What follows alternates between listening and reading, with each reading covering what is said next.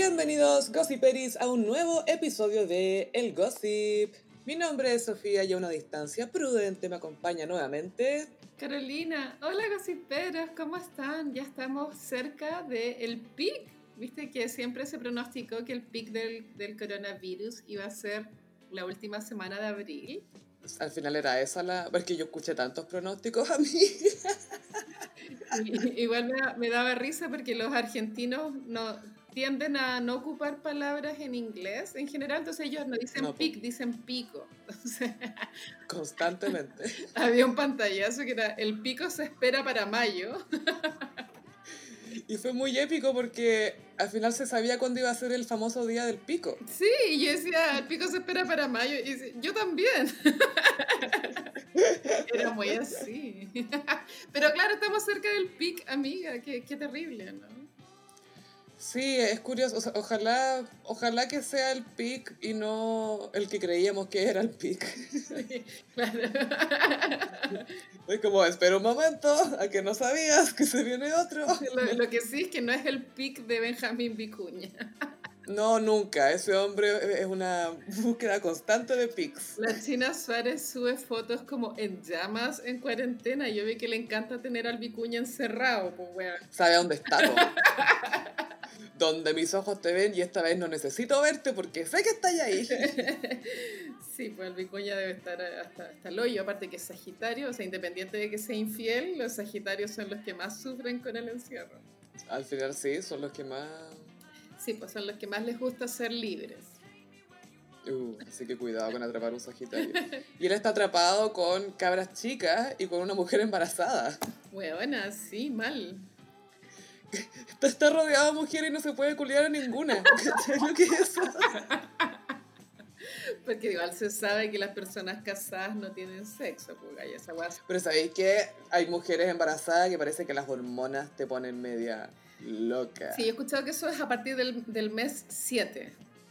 Es que, amiga, las mujeres somos tan distintas y somos tan variopintas y tan mágicas y por eso Benjamín Vicuña nos ama. Sí, pues obvio. Y, y que más nos ama eh, Adam Levine. Sí, nos quiere tanto, nos quiere tanto que necesita culiarse a todas las mujeres.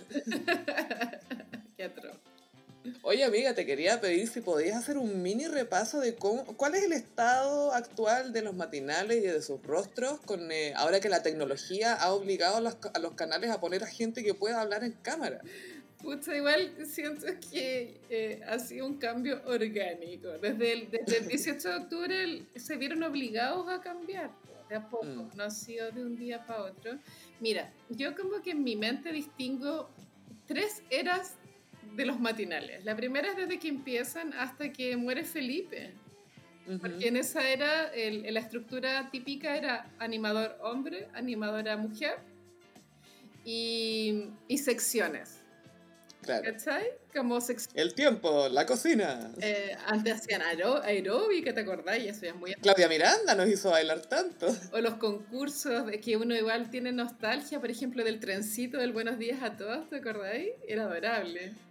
¿Te acordás de ese código de barra que la gente llamaba y quedaba tu número en un código de barra y si te seleccionaban te llamaban por teléfono y tenías que contestar buenos días a todos, el matinal de Chile. Sí, pues bueno, era todo un tema. Y de hecho me acuerdo algo muy triste, que la última imagen que hay de Felipe Camiroaga animando el Buenos Días a Todos es, es él al lado de una ruleta.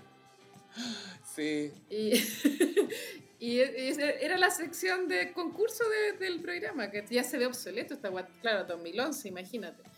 Bueno, y de ahí cuando muere Felipe, los matinales como, ya, esta es mi interpretación, ¿cachai? Siento que no había una figura tan grande como era Camiroaga. Entonces, eh, y también como que el, puta, la sombra de que este puliado se hubiese muerto era tan grande que se tuvieron que reinventar los matinales y la forma que tuvieron de reinventarse fue metiendo a 20 hueones en la pantalla. Y sensacionalismo también. Y claro, y la farándula venía en picada, entonces eh, este como estructura de programa farándula que eran como panelistas, ¿cachai? Como sen- puros hueones sentados opinando hueá. Es, Súper en serio. esa estructura se trasladó al matinal. Entonces en el matinal, en todos los canales habían como 10 hueones en pantalla, ¿cachai? Como de diferentes edades de pronto, o diferentes representativos de diferentes públicos. Y, y, como que eran tantos que nunca había como el espacio como para realmente como conversar, ¿cachai? Era todo muy, mm. muy superficial y muy inmediato. Y, y, sin secciones claras, porque era según el rating mandaba, pues tú si están, si, claro. si Lucio Jara está marcando el rating contando la anécdota del fin de semana, esa agua duraba tres horas. No habían... Y alargaban, y entre medio pinchaban a otro, y se iban por una tangente y volvían. A, estirar. A mí ese estilo en verdad no me gusta, ¿cachai? Como que a mí me gusta más como old school, me gustan las secciones, como saber a qué atenerse. Sí. Y ahora, claro, a partir del, del estallido social, pienso que nació la tercera era del matinal.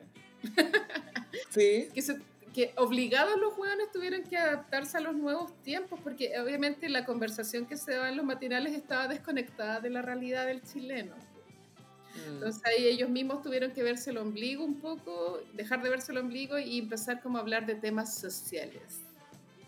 Real, de volver a la realidad. Y eso tuvo varios, ya hemos hablado en el Gossip, muchos capítulos de que tuvo varios momentos cringe, por la tonca, el Polo Ramírez hablando weás, ¿cachai? No es una transición fácil pasar de una conversación banal o superficial o sensacionalista o lo que sea a hablar de cosas súper serias y que sea esta misma gente que, no sé, hace una semana te estaba hablando de una estupidez, ¿cachai? Sí, pero anda, no es fácil esa transición. O Tonka nacieron los pajaritos de Tonka. nacieron los pajaritos de Tonka todavía es un momento icónico en, en la segunda era de los matinales. Y claro, la web estaba súper desconectada y ha, sido un proceso, pienso, desde octubre hasta ahora, eh, y que los matinales han tenido que volverse como más periodísticos, por así decirlo. Absolutamente. Y ahora eh, la gente que tienen ahí sentada es, menor por el tema de, de, dar el ejemplo con la distancia social, y los que tienen son políticos, es lo que he notado, como Talacubillo mm. en el Bienvenidos en, en el de, televisión no tienen a nadie, está solo Julio César y, y Montserrat. Feliz Julio César ahí sin nadie ahí que lo paquee. Sí, pues, obvio. Y, el, y el, eh, yo lo, que he cachado en rating, viste, antes de que pasara el estallido social, eh, mucho gusto llevaba como ganaba en rating hace años como Lucio Jara, Pati Maldonado, toda esa tropa de gente. Y ahora es el último, pues vaya, porque es, el, es, es, como el que está más desconectado con lo que la gente quiere informarse. Ya, tiene sentido porque, a ver, es súper distinto hacer eh, entretención o material de medios o televisión esperando un resultado que haciéndolo queriendo seguir una estructura y que ojalá quede bien y a la gente le guste. Es distinto, porque en uno te enfocáis en el trabajo y en el otro te enfocáis en un impacto nomás. Claro.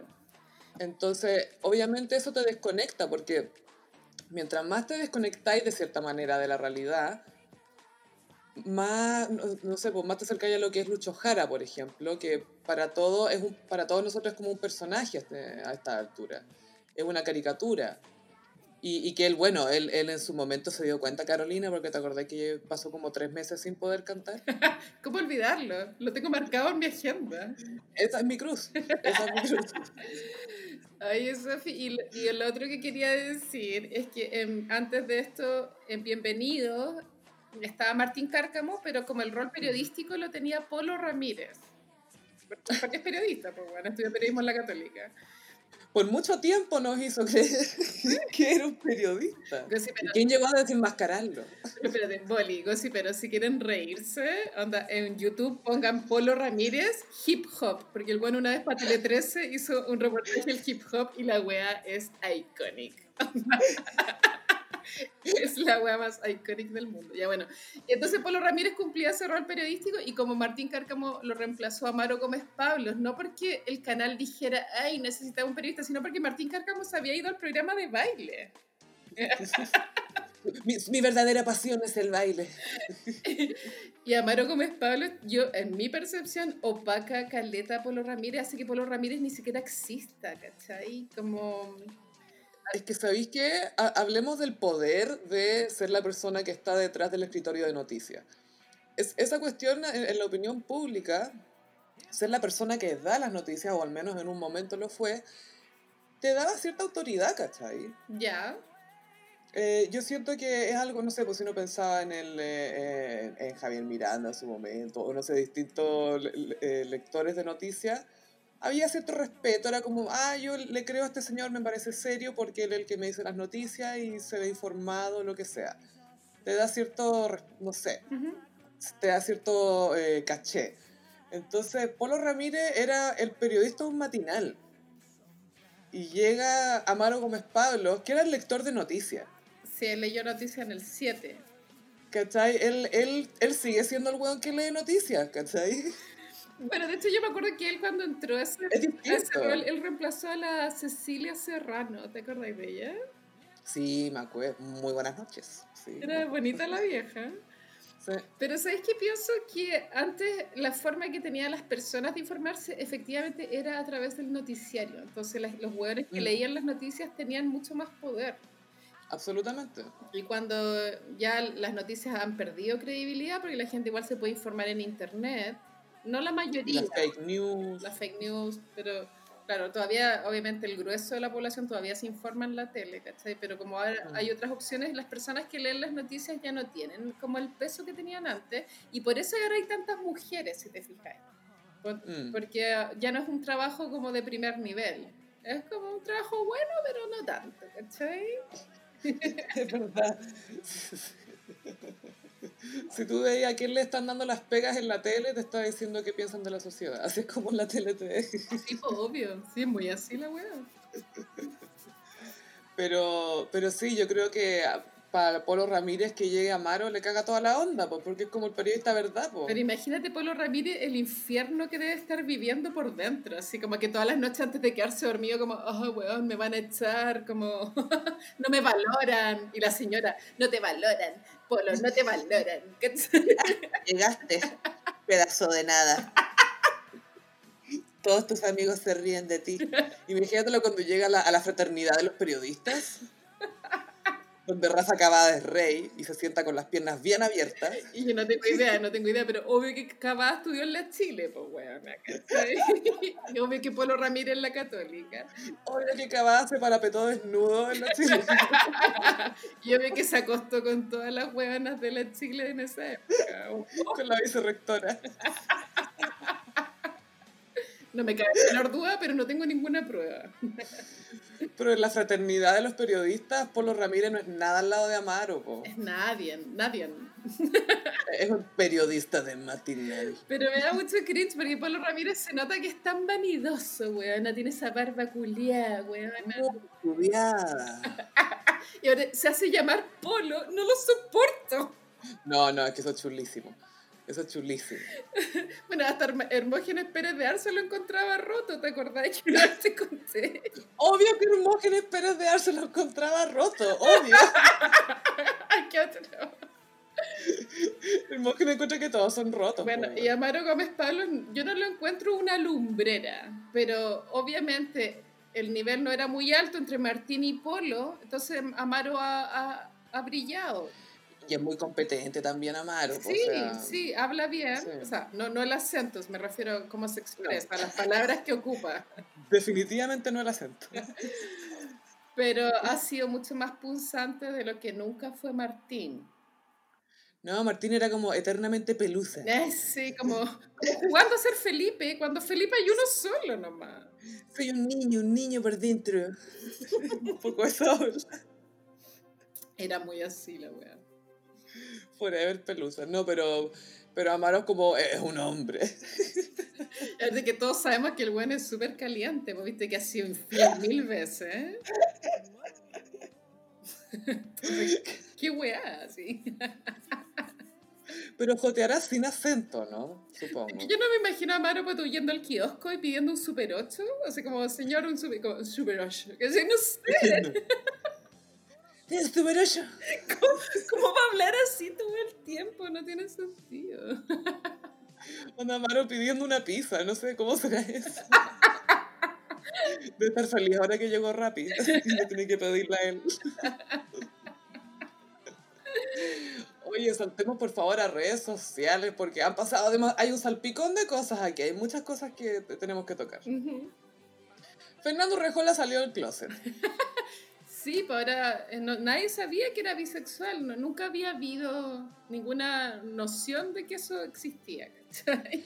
Pero tú, amiga, recuerdas unas pistas que parece, unas migajas que Fernanda dejó en el camino. Bueno, Fernando Rejuela, pero ella está viviendo en LA hace años, no sé hace cuántos tantos años, pero hace rato se fue para allá a buscar suerte Actriz chilena, por supuesto. y la encontró. Pa- pasó por Vicuña también, po. Ella pololeó con, es que ella ha tenido hartos pololeos largos y, y con puros Mm. hombres, Gaya. Por eso, por eso es lo sorprendente que ahora, primera vez que va a pololear con una mujer, ¿cachai? Porque ya, el Vicuña, había un periodista de, de CQC que se llama Fernando La Salvia, ¿te acuerdas? Ujú. No, no, Sí. sí, ya, muy, na- Sí, uno con bigote raro. muy nadie. Pero ellos también pololearon harto años. Después estuvo pololeando y comprometida para casarse con un italiano, bien mino.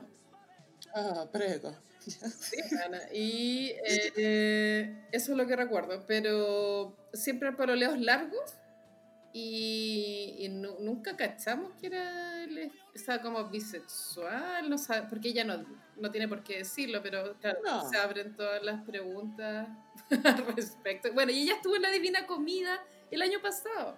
Y como ella vive en Los Ángeles, como que pidió prestada la casa de la mamá, una wea así, ya ni me acuerdo. Además, po. Igual la casa era soñada allá en Ñu- en Ñuñoa, pero era como grande, así como remodelada, como si fuera nueva. Oh, muy, muy soñado. Y ella igual decía, como, bueno, en esta casa viví tantos recuerdos, pero ahora estoy, estoy haciendo nueva vida, eh, eh, como rompiendo esquemas, eh, apre- aprendiendo nuevas formas de amar. Como que tiraba todos esos palos y nadie entendió nunca que estaba... Y nadie le preguntaba. Yo, de hecho, yo, yo no me di cuenta. Yo dije, ay, la loca engrupía. Eso pensé yo. Ay, la loca engrupía. ¿Qué onda? Es que por eso nadie le preguntó, ¿cachai? Como que llegó y dijo. Tal vez ella, si le preguntaban también, tal vez lo decía, pues, weón, ¿cachai? Yo creo que estaba esperando que alguien le dijera. Qué risa, me acuerda. Tú que sabes que Russell Brand hizo una película con Tom Cruise. Ya. Y Russell Brand es súper curioso con las religiones y todo. Entonces él decía que todo el rato trataba de darle indicios a Tom Cruise para que le hablara de la cienciología.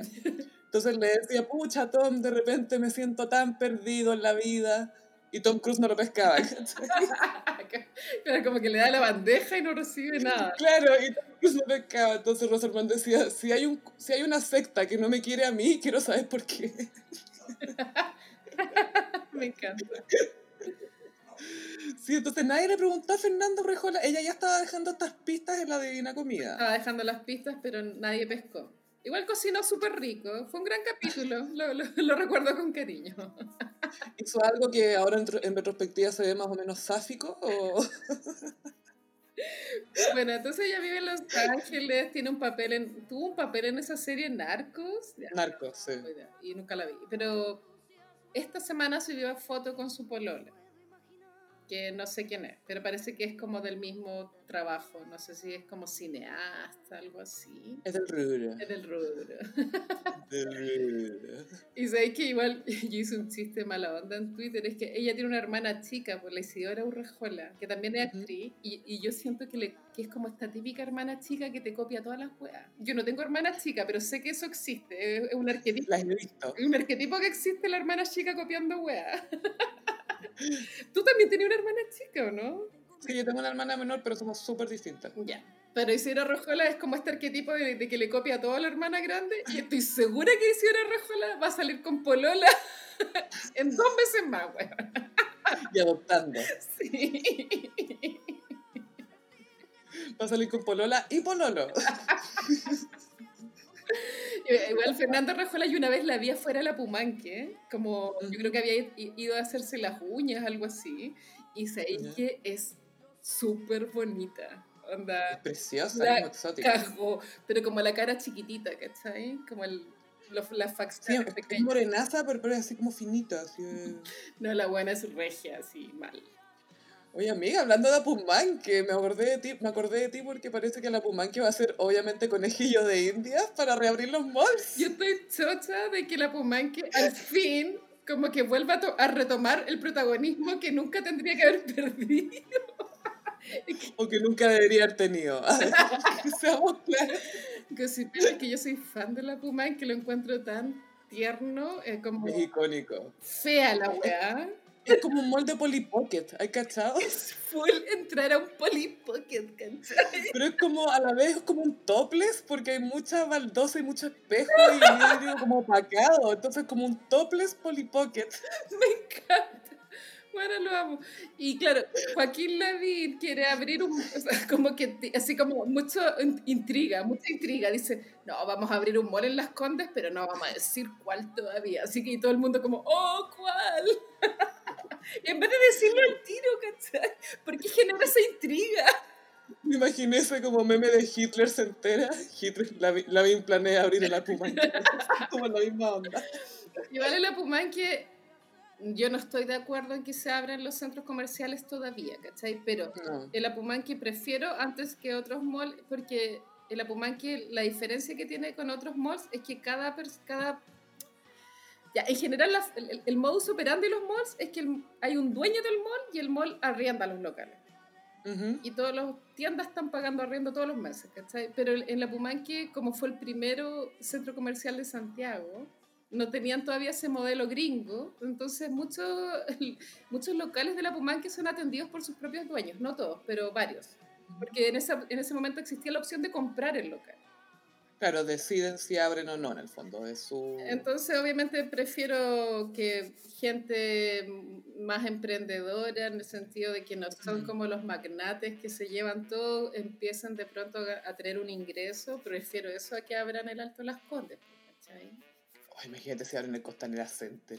No, Evelyn Matei dijo que no había posibilidad porque ella piensa que el Costanera Center es un lugar donde va mucha gente de muchas comunas distintas. Mm. Y eso Y que no se equivoca, tiene razón. Y eso hace que el cruce como del virus sea la probabilidad mayor. Y tiene razón, po, porque a la Pumanque, a la Pumanque va pura gente del sector. Como que nadie viaja para ir a la Pumanque, ¿cachai? A no ser que vaya a comprar zapatos o algo muy Pero, específico. bueno, claro, ¿qui- igual, ¿qui- qui- ¿quién puede tener en mente en este momento comprar zapatos? Pues, weona, o sea, igual encuentro- Cuatro- Y con tacos. ¿Quién le está dando tacos en cuarentena? Y la Pumanque obviamente está en decadencia máxima. Yo he ido harto para allá y, y está full como lleno de locales de uñas. Pura uña y local como de carcasa celular. Eso es como Ah, la mayoría de... Pero igual Puras cubiertas. las locas que hacen las uñas también me imagino que necesitan trabajar. Pues vaya, estar la wea. Sí, por la, todas las que se dedican a estética, corte de pelo, todo eso. Yo ni cagando iría, me da miedo, pero igual entiendo que, que gente vaya. Puta, no sé. ¿Quién, quién es uno para decir lo que está bien y lo que está mal? ¿Cachai? Es que las dos cosas son ciertas, necesitáis trabajar, pero también necesitáis cuidarte. Entonces, como, a ver, ¿cómo, ¿dónde encuentro el equilibrio Sí, o sea, por último, dentro de cuando si atienden, qué sé yo, una persona por local, Mm. igual es mejor que no atender ninguna, ¿o ¿no? Sí, sí, es como, hay que ser lo menos malo al final, porque tampoco, porque tampoco pretendamos que todos nos podemos dar ese lujo de, ay, voy a hacer una cuarentena eterna en mi casa y, Sí, pucha, voy a ver Netflix. Es como, no, no todos pueden hacer eso. Casi nadie, po. No, aparte que piensa toda la gente que también está encerrada y no sé, pues tienen más de un hijo y tienen clase y están todos en el colegio, pero hay un computador y tienen que... eh, entonces, es- está complicado. o sea, hay papás que tienen que salir a trabajar ya. Súper difícil. Pero claro, la Pumanque va a tomar ahí un protagonismo inesperado, amiga. Es como el comeback, es el comeback de la Fumanqui. Yo amo la Pumanque, te juro que las tiendas son tan... que Es como viajar al pasado, es como meterte en la máquina del tiempo. En parte, pues, el patio comidas no creo que lo abran, ¿cachai? Pero el patio comidas No, eh, tiene una estética tan encapsulada como en 1999. Es como una terraza rara. La tipografía de, los lo- de las letreros. Es, bueno, te juro que es viajar en el tiempo. Es la raja la wea. Sí. Es como una teleserie como en la época dorada de Pancha Merino. Eso es la Es Pumanque. viajar a esa época, me encanta. Ella debería ser como la Lady Apumanque. Yo la tendría como de rostro de Apumanque a la Pancha Sí, a mí que sí. Con sus tietas majas. Bueno, la Pumanque muchos años la Pamela Díaz tuvo su tienda Fieras. Ah, de veras que tuvo Y una vez entré a copuchar y era pura ropa como de puta, así como zapatos con plataforma, así como unos petos plateados, que nunca te podéis poner porque no hay contexto para usar esa ropa, ¿cachai? Pero era, era bonita la tienda, Pero era ¿cuándo me pongo esto? No hay contexto, pues, weón. Como que ve- veis tu agenda y veis la ropa y es como, estas cosas no las puedo combinar. La agenda y el closet lo veis y no hay cómo combinar la ropa. Sí, no, no, no, no, no tiene sentido, es de, de otra persona. No son de la misma persona. Oye, ¿qué onda Paulina Rubio, por favor? Ay, ¿Qué fue esto? Y, ay, Bueno, Paulina Rubio es como de mis divas latinas favoritas, bueno, me, la amo. Tremenda. ¿cachai? Como que igual avalancha de éxito. Si tú ponís, Y mucha personalidad también. claro, ella igual es una mujer pequeña, bajita, flaca y con y una voz muy débil, es, es mala, es Mm. mala cantante, pero con todo eso igual sacó adelante una gran carrera. Actitud, Actitud, es full actitud.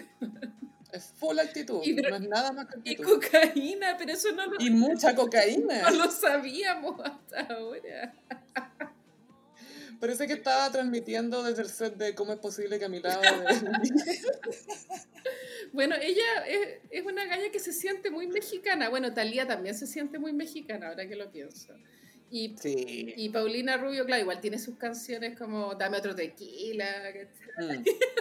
Te dedico a esta ranchera por ser el último adiós. Igual, claro, ya había un antecedente que la buena era buena para el copete, para el tequila en específico. También ella ya, sí, que lata decir esto, pero ella efectivamente era muy flaca cuando en los años 2000 yo la encontraba muy flaca, ya preocupantemente flaca. Era como esa estética heroin chic que estaba de moda en los 90, pero ya estábamos en los 2000, Sí, igual eh, es, es sabido que la cocaína te quita el hambre, entonces muchos modelos en los 90 se drogaban para no comer, para ser flacas. Y yo creo que Paulina Hay gente que se hincha.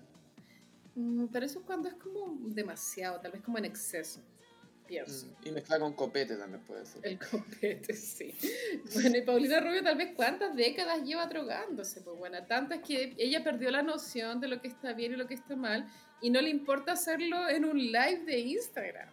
Eso es lo perturbador, po, que lo hagan, Sí, es eso. que lo hagan Es vivo. perder el pudor. Claro, es como mierda, o sea, pico con todo, así. Es como que quien toma un sorbo de agua mientras hace un live, ella jala una línea. Eso quiere decir que ella igual como que jala todos los días, pues como lo normal para ella. Pero el punto de no poder hacer un live sin jalar, pues, o sea... Y igual eh, como que era bonita la toma porque a- atrás tenía como una puerta abierta, como un gran Mm. jardín. Yo creo que es como su mansión de la playa. Debe ser como, no sé, Playa del Carmen, una wea así, ¿cachai? Ah, Era como casa fría calo, así, se veía como un patio lindo atrás. Y su pelo está muy feo, bueno, eso también me fijé. Porque tiene como extensiones y, y su Mm. pelo natural se nota así como, bueno, Shakira también tuvo con el pelo feo hace rato, pero ahora le está mejorando, vaya.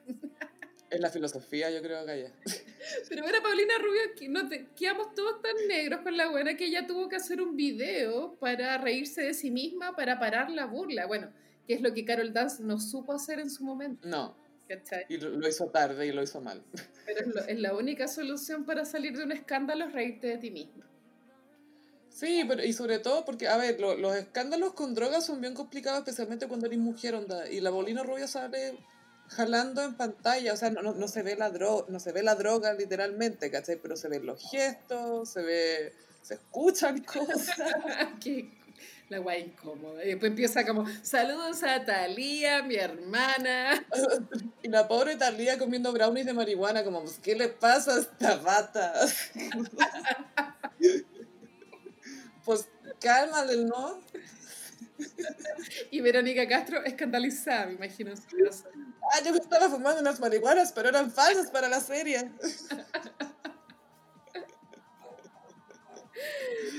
Sí, Paulina Rubio, ¿qué onda? Y me, me dio mucha risa ese meme que era la... Aceleraron su video de Instagram Live y le pusieron Ray of Light de fondo. Calzaba perfecto, calzaba. Porque el pelo era como parecido al video de Madonna. Era igual al timelapse de Ray of Light. Pero claro, bueno, cuando ella subió eh, el video riéndose, ahí la guapa paró al tiro. Ya se acabó el Mm. hueveo y todos dimos vuelta a la Hacemos página. lo que sigue. Sí, dimos vuelta a la página. Un momento muy extraño fue cuando Jared Leto estaba haciendo un live y aceptó una solicitud y de repente apareció Pancho Saavedra. Bueno, y esto lo encuentro inexplicable porque Mira, yo no sé cómo funcionan los lives de Instagram, no cacho bien, pero me imagino que cuando eres famoso te llegan millones de solicitudes de gente que quiere participar, ¿o no? Y que justo le haya hecho clic a Pancho Savera, güey. Es que tal vez Pancho Savera de pronto tenía el ticket azul, no sé. Viste que el ticket azul es Puede ser, sí, un, verificado. Y tal vez de pronto por eso le, apretó, porque es muy raro que le haya hecho clic a Pancho Savera. Sí, Y el video es tan chistoso porque está Jared Leto y de repente la pantalla se parte en dos y tú veías a Pancho aparecer como ¡Hola! y bueno, aparece comercial de Unimark, como que no aparece real, ¿cachai? Como que falta que aparezca Zabaleta atrás de Jared Leto, no sé. Ay. Aprovecha las ofertas. Y, claro, y como que hay un intercambio muy cortito, como que Jared Leto le dice, ¿cuál es tu nombre? Y él dice, Francisco. Ah, Francisco, ¿de dónde? De Chile. ¿Y qué haces allá abajo? Le dice una así como, ¿qué así en Chile? Y es como, bueno, vivimos acá.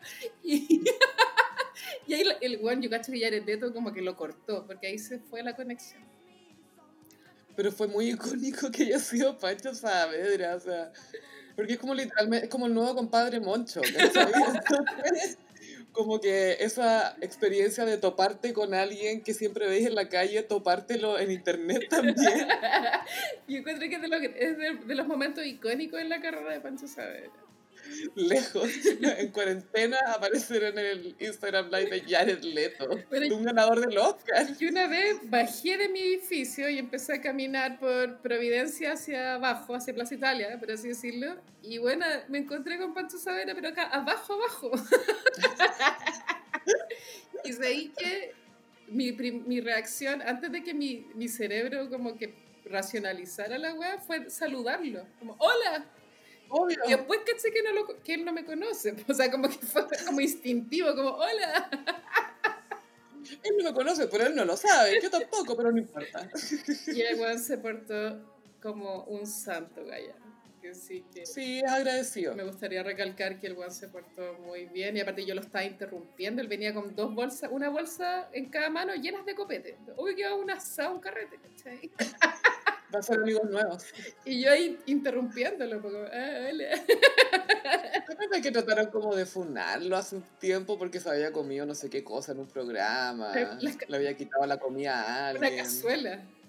Claro. hay que funarlo porque él se hace el que entiende a los pobres, pero después en la tele se come la comida y era como, ok, esto escaló muy rápido. Sí, puede ser en los escándalos de Twitter antes del, del coronavirus, porque había otro escándalo de que Justin Bieber estaba destapando una red de pedofilia en el video. Ay, no, qué estupidez. Como que esos eran los temas de Twitter antes del COVID. Claro, la gente trataba de darle sentido a Yami. Y ahora descubrieron que su vida tenía sentido. Y ahora nada tiene sentido. Solo Yami.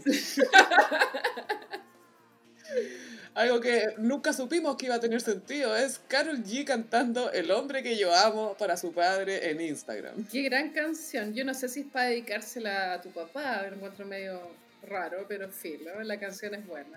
pero la canción igual tiene momentos incómodos porque da, da a entender la letra de que ella ama a este hombre, pero el hombre igual es infiel.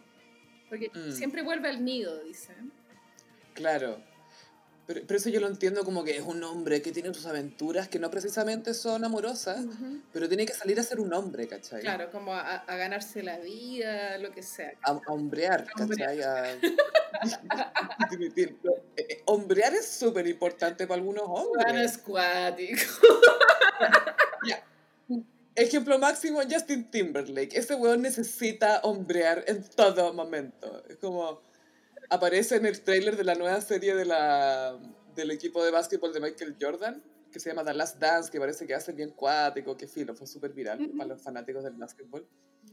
Y muestran como la distinta gente que aparece entrevistada, y de repente sale Justin Timberlake, que es un weón blanco de Memphis, que tenía 10 años cuando pasó todo esto y era como, ¿por qué está este weón ahí? ¿Por qué está ahí comenzando básquetbol? Salía Barack Obama, salía Kobe Bryant, salía Magic Johnson, salía gente que tú decías, ay, ya. Y de repente sale Justin Timberlake y sale con un gorro y con, una cara de que está hombreando así, pero brígida. Como es lo mejor que le ha, pasado que lo llamen para hablar de deporte. Y ahora él, él en el fondo cree que es negro. po.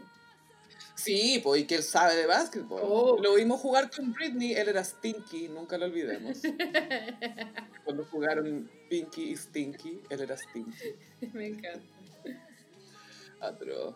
Oye, la... Bueno, bueno, resulta que Carol G y Miriam Hernández se conocen, parece que Carol G la ha admirado por mucho tiempo Ya. a Miriam y eh, se han conocido y gracias a la fama de ambas. Entonces, para el, para el día del padre o del cumpleaños del papá de Carol G, ella sube un video cantando El hombre que yo amo y la canta precioso. Sí. ¿Quién diría que Tusa le, le iba a hacer al hombre que yo amo? Oye. Bueno, Miriam igual, me imagino que por su, el, el manager, bueno, el manager, el marido, pero ha, han tratado, ha tratado de acercarse al público más joven. Me acuerdo que Mm. hace tres años ella le hizo una respuesta a Bad Bunny de una canción, ¿te acordáis? No, me acuerdo del cringe. Es un cringe eterno, pero igual eso fue un intento de, de ser más actual. Y creo que y, y Carol G esté cantando El hombre que yo amo también creo que hace que Miriam llegue a un público más amplio. Yo creo que el hecho, claro, de que no de que Miriam trate de ser Lola, sino que, que los jóvenes muestren que Miriam es un referente para ellos, es harto distinto. Sí. Pero la, la Miriam le pone, ay, Carol querida, qué, qué lindo verte, saluda a los tuyos. y Miriam Hernández hace de las suyas en TikTok, pues amiga, y resulta que es como la red social perfecta para ella. Porque es muy histriónica. Sí, pues y nosotros, bueno, en el primer episodio de El Gossip, que los Gossiperis Platinum lo saben, Solo los gossiperos Platinum, sí. Solo los Gossiperis Platinum saben que el- nuestro primer iconic fue sobre eh, Buenos días a todos, cuando la Miriam Hernández y la Margot Cal se imitaron entre ellas. Es que es demasiado iconic esa cuestión, porque duró horas. Es como una, Fue todo el matinal, fue todo el programa. una talla que dura cuatro horas, ¿cachai? Y nunca te dicen que, oh, sí, esta es esta hasta el final, sino que lo, lo hacen nomás, que, que, es- que es el verdadero chiste. Sí, po. Y eh, la Miriam Hernández ahora está en TikTok y está haciendo eh, doblaje, estos típicos de audio. Entonces hizo uno de la Natalia Valdebenitos, de la, la celosa. Dice, yo soy celosa. Es porque eh, de ahí viene el- la icónica frase de la Valdebenito que es esa, vos creéis que soy weona, ¿o no? Claro, Sí. tú creéis que soy weón. Tipo, vos creéis que soy weón. Iconic. Muy icónica, es muy buena esa frase. Porque es como, ¿realmente, realmente tú crees que soy weón? A ver, de verdad, de verdad tenemos que repasar esto, ok. Pero la Miriam Hernández está en TikTok subiendo estos videitos, haciendo sus locuras, y lo está pasando chancho. Sí, me gustaría que doblara el audio de Moria, ese Carlos Paz, Oh. 515 AM. Estoy pasando uno de los mejores momentos de mi vida. ¿Sabes por qué? Porque tengo harem. Tengo harem. Mucho chongo como nunca. Ese audio hay que doblarlo. Bueno, y también el de la virulana. sí. Ese audio hay que tatuárselo. La virulana. Yo no he superado la virulana. Hoy los gossiperis te podrían encargar eh, frases de memoria bordadas. Sí, me encantaría. Elijan su frase de memoria y háganle un encarguito a la Carolina Sí. para mantener el legado. Algo que estoy disfrutando muchísimo, muchísimo en redes sociales y que me está dando vida y alegría es el eh, Kitchen Disco de Sophie Ellis Bextor. Bueno, Sofía Alex Bextor yo la adoro, pero su carrera estaba muerta, hay que decirlo. Absolutamente. y ahora sabemos por qué está encerrada con cinco cabros chicos. Sí, pues ya me entró la curiosidad después de ver la primera Kitchen Disco y dije, ¿qué anda esta mujer? Y le googleé el, el Wikipedia y claro, ella tiene cinco hijos. Y expli- expliquemos un poco lo que es la, la Kitchen Disco. Kitchen Disco es como, bueno, como los millonarios tienen otro estándar de vida, por supuesto. Ella tiene una cocina, pero como en el costado de la cocina tiene como una salita, tal vez para leer el diario, para tomar... Despejó. Como- Se, se nota que movió los muebles. Claro, es como una cocina súper amplia y unos colores... Está bonita decorada, ¿cachai? Porque igual son Mm. colores fuertes, pero no, no logra ser chillón tampoco. Es tiene- que tiene como unos posters, claro, porque no es que las paredes estén pintadas locas, sino que tiene unos posters bonitos y además tiene unas luces de colores. Es muy como una manera como muy inglesa de, de pasarlo bien, ¿o no? Porque no es como... no está aquí, no es ordinaria. No, pues no es ordinario a pesar de que es pintoresco. todos los elementos para ser ordinario, pero no es ordinaria la wea, ¿cachai? Es pintoresco. Sí, sea, es cute. Katy Perry no podría lograr un mundo No, así. no, no, no. No, ni cagando, ni cagando, ni cagando. O sea, estaríamos con, e- con epilepsia o con algún espasmo por todas las luces que nos estaría metiendo por los ojos Katy Perry. Y bueno, y Sofía Alex bueno, ella, antes de ser estrella pop, ella era modelo, pues sí es muy regia.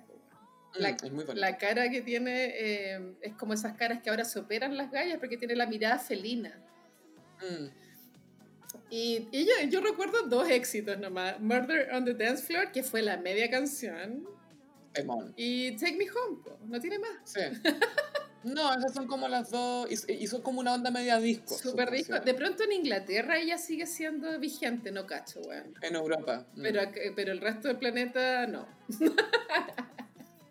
es como la Kylie Minogue. Kylie Minogue tampoco Sí. tiene tanto, tiene éxitos, pero tampoco tantos. Pero igual la Kylie Minogue es más ícono. Es icono gay, por supuesto. Y ella igual ha, ha entrado a todos los países menos Estados Unidos. Entonces, Pero Sophie tuvo estos dos hits y ahora en cuarentena, como tantos famosos, empezó a hacer como sus propios shows. Y se le ocurrió hacer esto que está en su casa mostrando en esta cocinita con luces, hay una, hay una bola disco, ella está con un vestuario ad hoc y el marido le hace cámara y va moviendo alrededor, va mostrando todo y de repente se cruzan los niños, que resulta que tiene cinco. claro, todas las guaguas están dando vueltas, pero de una manera muy tierna. Como que ninguna guagua es como pesada, da problemas. Como que para ellos es normal que la mamá esté cantando, doblando en la cocina.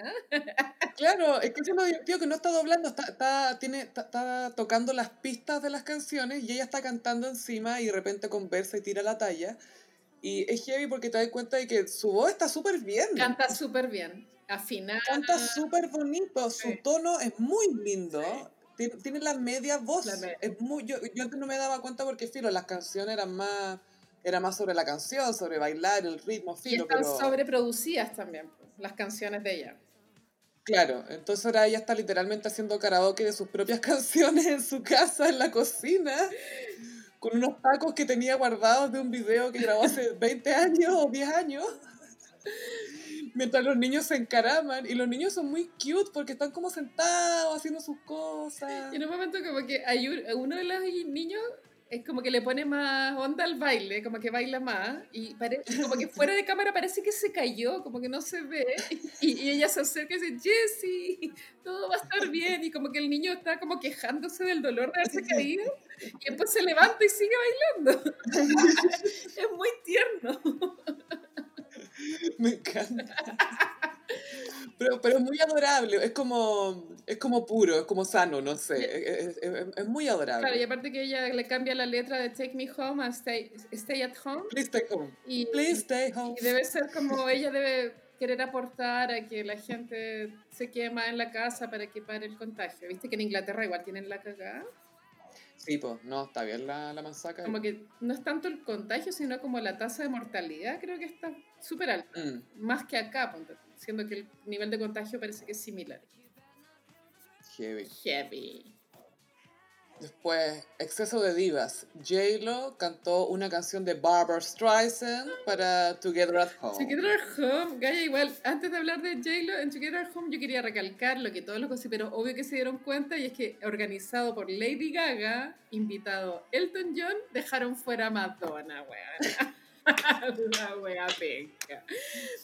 Pero Madame X no estuvo. No, y aparte que tampoco había otra diva como de la edad de Lady Gaga, ponte tú, no estaba Rihanna, que Mm. Katy Perry, em, Britney, como que no había, nin- la única que vi era Beyoncé, pero Beyoncé no cantó, como que habló nomás. Viste que ella es como la... ¿Y la Alicia Keys no estuvo al final? La Alicia Ni Keys sí, sí estuvo. Siempre está Pero ahí. ella, claro, no está como en el nivel de diva pop, porque es como más música, ¿cachai? Ella. Y no se maquilla, y como que no tiene problema con nada. Igual como que mi sueño es que la paparazzian maquillada, te juro. como, Y, y pelando a la ex del marido, porque tienen toda esta onda de que son amigas y escribieron un libro sobre ser una familia juntos y todo. Entonces, que la pillen maquillada, fumando y pelando a la ex del marido. es mi sueño. Así yo se lo robé, weón, y yo le dije, no, yo se lo robé. Oye, amiga, weón. voy a contar lo de J-Lo mientras me voy a servir un poco de vino, pero me demoró un minuto. Pero empieza con lo de J-Lo. Ya, voy a empezar con lo de J-Lo mientras tú te sirves una copita de vino. Jennifer López, por supuesto que ha pasado su cuarentena con A-Rod, Alex Rodríguez, y en eh, su estilo más J-lístico ha estado viendo películas de Barbara Streisand, una gran diva Tauro a todo esto. No se olviden de que se viene la temporada Tauro. Y eh, para Together at Home, J-Lo cantó una de las baladas de Barbara Streisand mientras usaba un polerón con la cara de Barbara Streisand, con una foto de Barbara Streisand. ¿Cachaste ese detalle de la performance de J-Lo? Sí, pero ¿cómo, ¿cómo no notarlo? Y la canción se llama People. Ujú. Es una del gran... Bueno, Ba- Barbara tiene un gran repertorio. Le, le, le adelantaba a los gossiperis que Barbara es una gran diva Tauro. Todo- claro, eh, el- del día que estamos grabando, ella estuvo de cumpleaños ayer. Ya. Seten- 76, bueno, igual, la vieja. Pero no es Aries todavía o es Tauro? No, es Tauro, Tauro. Tauro. Ah. No, es muy Tauro Energy, Barbara. Rígido, rígido. Porque imagínate que ella en su mansión tiene un mall de ropa. Me encanta esa, esa pieza, esa habitación que tiene que es como rojo así profundo, como rojo burdeo, Sí. y lleno de retratos y sus premios. Y muchos premios, muchos, muchos, Muchos. muchos. Premios. Pero solamente el Oscar está en una cajita de vidrio, todo el resto está como expuesto. Yo quisiera recalcar que Barbara es de las pocas estrellas que tiene los cuatro premios. El, EGOT, sí. el Oscar, Emmy, Grammy, Oscar, Tony. sí, eso. Y, y Cher también creo que los tiene. Sí, sí, también tiene un creo. Y yo creo que Rígido. Lady Gaga apunta a ser una de ese exclusivo club. ¿Viste que ya tiene un Oscar? La que estaba ávida de EGOT era Beyoncé. po. La besas. Ávida. Ávida de EGOT. Al principio de su carrera era, quería un EGOT. Y bueno, y Katy Perry ni siquiera puede con el Grammy, va a poder con No. otra cosa, no. Pero por favor.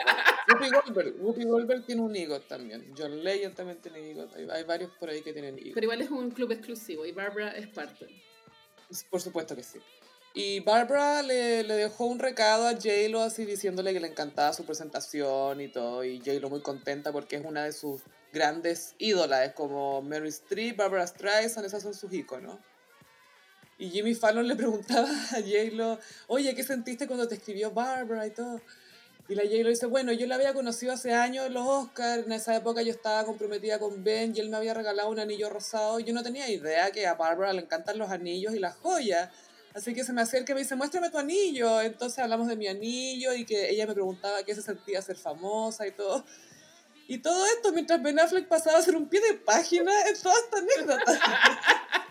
Claro, como es lo más irrelevante de todas las anécdotas. ¿sí? Lo más irrelevante de toda la anécdota aquí es Ben Affleck, porque está hablando de Barbara Streisand, un anillo rosado. Mira, el anillo, no, igual yo quiero hablar del anillo. El anillo que le regaló Sí. Ben Affleck a Jennifer López es precioso. Yo no soy muy de joya, ¿cachai? Mm. pero ese anillo lo encuentro soñado, soñado, soñado. El mejor anillo que ha tenido J-Lo en su vida. Y eso que ella Lejos. Pero fue, pero fue muy genial como decía, como lo, lo contaba, porque decía, bueno, sí, Ben, en esa, ben me había regalado un anillo, un diamante rosado, que bueno, en esa época era bien impactante. Y nada, y Bárbara me dijo que lo quería ver y hablamos de mi anillo, y ella me preguntó a mí qué se sentía, cómo manejaba mi fama. Y Ben Affleck no es nadie, Ben Affleck nunca estuvo en esta historia. Me encanta. Superadísimo, sí. Me- Sí, me encanta que a J-Lo todas esas cosas le refalan, le da lo mismo. Llega y las dice donde así cuando estaba con Puff, Sí. cuando estaba... Porque, Puffy hizo una fiesta por Instagram como de, de baile y ah, habló con Jennifer López, bailaron, y la J-Lo le decía, ay Puff, yo te enseñé a hacer eso. Ay Puff, eso te lo enseñé yo, ¿no? Muy Leo. Muy diva Leo, brígido. Demasiado como, ay, como que llega y dice, ay, sí, ah, sí, ¿se acuerdan que estuvimos juntos? Ay, ya he pasado tanto tiempo, ahora estoy con mi verdadero amor. Y como que le da lo mismo todo. Me encanta. Bueno, el, el, el coronavirus le, le, le interrumpió la boda, pues se supone que se iban a casar ahora en el verano gringo, que es por ahora. Va a haber mucho matrimonio postergado y que nunca se va a llegar a realizar. Yo creo que Jennifer López sí se va a casar, este es mi pronóstico. Yo creo que ella, lo va a lograr, De todas maneras, pero hay, tiene un compromiso con el amor. hay otras parejas que también están comprometidas que yo creo que probable que no lo logren. Pero yo creo que Jennifer López sí lo va a hacer. Sí, sí, de todas maneras se va a casar con Aaron. Y se, parece que se quieren comprar un equipo de béisbol. Sí, eso también vi en las noticias. Y también ya después deberían adoptar unos niños para ampliar la familia. Mínimo. Sí, pues, obvio. eh, pucha, continúa esta teleserie extraña de Michael Bublé y Luisana o como se llame la vida. Se llama Luis, Luisana, sí, Luisana. Luisana. Qué raro el nombre. Porque continúan, no sé por qué siguen haciendo live. Yo que si fuera su publicista, hace rato que les habría dicho, ustedes nunca más hacen un video juntos sin supervisión Pasen el celular, ¿cachai? Pasen el celular. A ver, a ver, ya. Ah, el wifi, ya tiro. Obvio que hay que hacer eso. Y los buenos siguen exhibiendo su relación extraña, que es muy creepy la wea. Y yo creo que es a insistencia de él. Yo también creo, él debe tener como en su fantasía que quiere demostrar de que es un buen hombre. Ya todos sabemos que no lo es. Es muy extraño porque está como tratando de hacer esta rutina como de marido de los años 40. que es como, oh, cállate la boca, oh, oh, oh, Y es como, señor, eso ya no es... Aparte que este loco igual es relativamente joven, ¿cachai? No tiene para qué estar haciendo ese estilo de dinámica. Sí, pues no es chistosa para nosotros. Para nada. Y yo creo que esa insistencia de él que están siguiendo con los lives. Y está pasando que la gente le escribe en los lives, a ella le escribe en español, le dicen, tócate la nariz si, él te golpea. Y, se la... y justo se toca la nariz. Después mueve la cabeza si te pega, si necesitas ayuda, y justo mueve la cabeza. Entonces... Abre mucha especulación. Pero ¿cachai la, la diferencia entre...? Porque ellos tienen tres hijos. La diferencia entre la mm. Sophie Elix Dexter, como el ambiente familiar que se vive, y el ambiente familiar que muestran estos hueones, como que se nota la diferencia, Brigio, ¿no? Claro, porque en, el, en la casa de Sophie Elix Dexter se nota como un caos controlado dentro de... Sí, ¿no? Y como full buena onda. O sea, que el marido te esté grabando haciendo el ridículo, está todo bien, no? Y cachai que estos lives duran como 20 minutos y pueden estar 20 minutos grabando y con cinco niños dando vueltas y pueden hacerlo, ¿cachai? Eso igual es... Claro, y el contraste de Michael Bublé, como que estas, estos lives más tensos que la chucha, que nadie disfruta si no es por morbo, porque es puro morbo que uno quiere ver, No, no lo estáis pasando bien viendo esa wea, ¿cachai? Yo creo que él está insistiendo con esta cuestión, es un tema por su imagen, por su ego y le, le, le, puede salir muy caro. Y él siempre la está agarrando del brazo. A mí eso me, me, me, pone nerviosa. Es súper raro. Es raro cuando te agarra. Sí, no, la, está rara la wea. Ojalá que no pase algo grave, pero ya a mí me tiene preocupada la wea, te juro que sí. A mí estamos todos preocupados. Es que es raro porque literalmente todo el mundo está hablando de. Es que bueno, yo creo que Moria va a tener que hacerse cargo y pagarle los pasajes para que escape como Katie Holmes. Como Katie Holmes escapó de Tom Cruise Sí, de todas maneras. Moria tiene que ayudar. Mandémosle celulares desechables. Para que la, la, ayuden a escapar a esta mujer y se vaya con su hijo a, a Buenos Aires. Moria, ayuda a tu compatriota porque ella está orgullosa de ser argentina. bueno, qué terrible. Es que sabes que igual yo me paso el rollo de que él no la debe respetar porque debe pensar que es como una sudaca, Mira, estoy puro interpretando, ¿cachai? Pero no la debe como ver como una igual, la debe ver como la mamá de los hijos, como la máquina de hacer hijos. Claro, como ya no le sirve mucho porque no, no es lo más importante. Sí, pues. Que sí, que todo No estaba contemplando. Ojalá paren esos lives culiados, bueno, me tienen de enferma los nervios. Sí. Bueno, uno de nuestras grandes estrellas, eh, Cristian de la Fuente. Mm se está reinventando como meme motivacional. Sube una foto súper cringe a Instagram como con frases como de esas frases como para los hombres, como tú puedes. Tus excusas son tus únicas limitaciones. como un Photoshop muy kuma, como una tipografía arriba de una foto, como una foto que se está como en un fade out.